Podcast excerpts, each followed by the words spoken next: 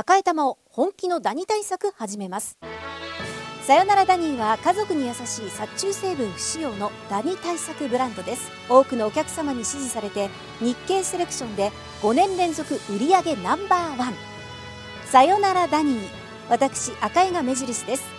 さよならダニー。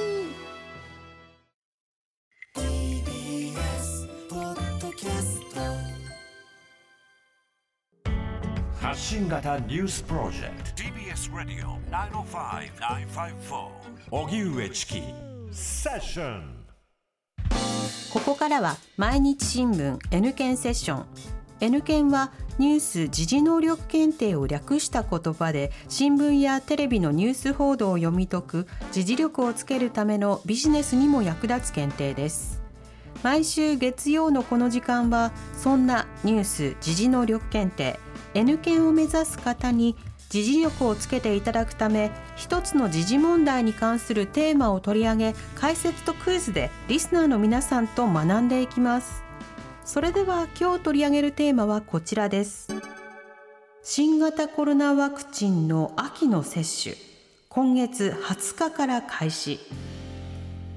秋から始まるすべての年代を対象とした新型コロナワクチンの接種について厚生労働省は再来週の水曜日9月20日から始める方針を全国の自治体に周知しました。解説は TBS ラジオニュースデスクの中村久人さんです。久人さんよろしくお願いいたします。よろしくお願いします。もうすぐなんですね。ワクチンの追加接種が始まると。そうですね。私の誕生日なんでこれね覚えやすいなっていうねそうなんですね。9月20日っていうのはね、はい、であの実は今年度のコロナワクチンの接種ってまず5月8日からすでに始まってるんですよね。ただこの5月8日から始まってる部分っていうのは医療従事者ですとか65歳以上の高齢者それから基礎疾患がある人というふうに、まあ、重症化リスクが高い人を対象に行われているものなんですよね。うんうん、で、まあ、のそれ以外の人の接種はあ、まあ、あの初回接種は別として今行われていなかったんですけれども、まあ、この間にその重症化リスクが高くない人でも重症化するっていう人がある程度確認されてきたということで、えー、やっぱりこう秋の接種もきちんとやろうということになったわけですね。うんうん、で今月20日からは生後6か月以上のすべての人を対象とした接種が始まるということになります。だつまりその5月から始まっていた医療従事者や高齢者重症化リスクが高い人たちにとってみれば今年度は2回目の接種ということになるわけですよね。はい、まあそれ以外の人は1回目ということなんですけどもね。うんうんうんただその生後6か月以上のすべての人にその無料の接種機会っていうのは設けるんですけれども今回も全部無料お金はかからないあの国が費用を持つということなんですけれども地方自治体が接種しましょうっていうふうにより積極的に呼びかけるのは重症化リスクの高い人に限ってそれ以外の人たちにはそんなに積極的には呼びかけないということなんですね。そうなんですね、はいで今回の接種に使われるワクチンはどういうものなんですか？あの今年前半に多かったオミクロン株派生型の XBB.1.5 っていうね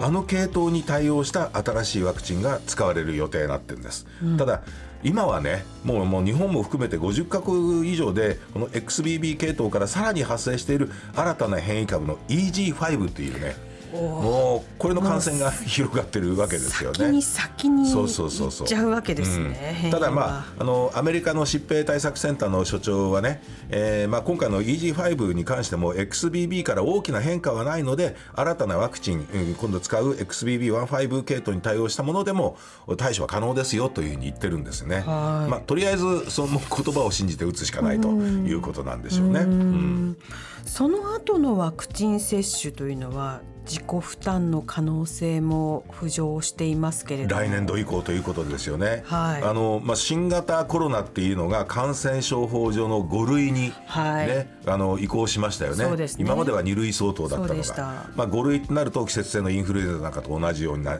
るということになるとこれ定期接種っていう形になるんですよね。あのワクチンに関しては。うんうん、でそうするとある程度その一定割合でのその自己負担っていうのも出てくる可能性があると。で本当にそれでいいのかと。いうことで、えーまあ、今年度末までは今まではその特例臨時接種という形で国が費用を負担してたわけですけれども来年度からはどうするかというのを今厚生労働省のワクチン分科会が議論をしていて、まあ、今年度中に結論をまとめる予定だということなんですよね。まあ、インフルエンザなんかだったら、まあ、特効薬とかって言われるのがありますけれどもまだね新型コロナっていうのはそういうもう特効薬と言われるものっていうのが、まあ、なかなかね見えてこない中で果たして本当に、えー、自己負担ということになるのかどうなのかというのはちょっと心配ですよね。ですよね。さあそれではここでニュース時事能力問題です。はい。えー、今日はニュース時事能力検定3級の問題です、はい、分かりやすいですねこれだったらね、うん、えー、ワクチン接種には感染や重症化のリスクを低くする〇〇を得られるという効果が期待されています。この〇〇に当てはまる言葉を次に挙げる4つの中から選んでください、はい、1副反応2感染力。3筋力。4免疫。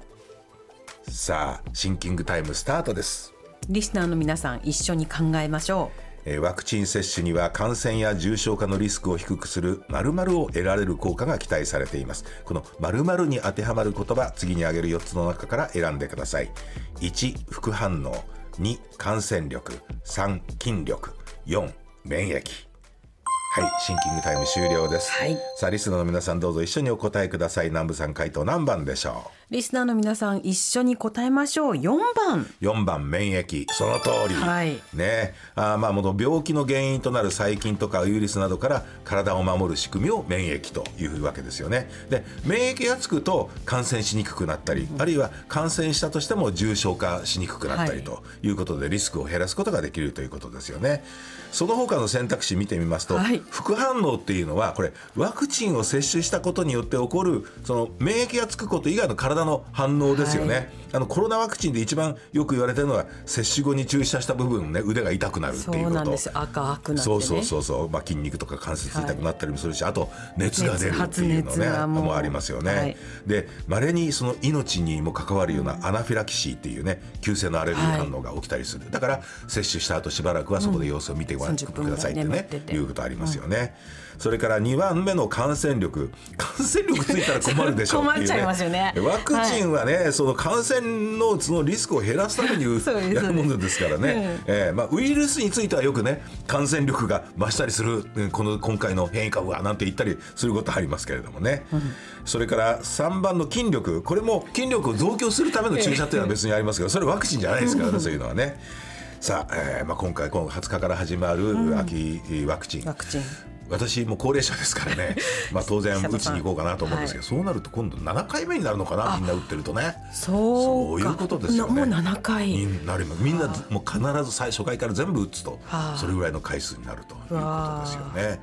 久里さんありがとうございました。来週もよろしくお願いいたします。はい、さあここでプレゼントのお知らせですニュース時事能力検定の公式テキスト発展編を5名の方にプレゼントします。おはがきの方宛先は郵便番号107-8066 TBS ラジオ荻上チキセッションニュース検定公式テキストプレゼントの係までです。メールの方は ss954-tbs.co.jp で受け付けています。あなたのおところお名前お電話番号をお忘れなく。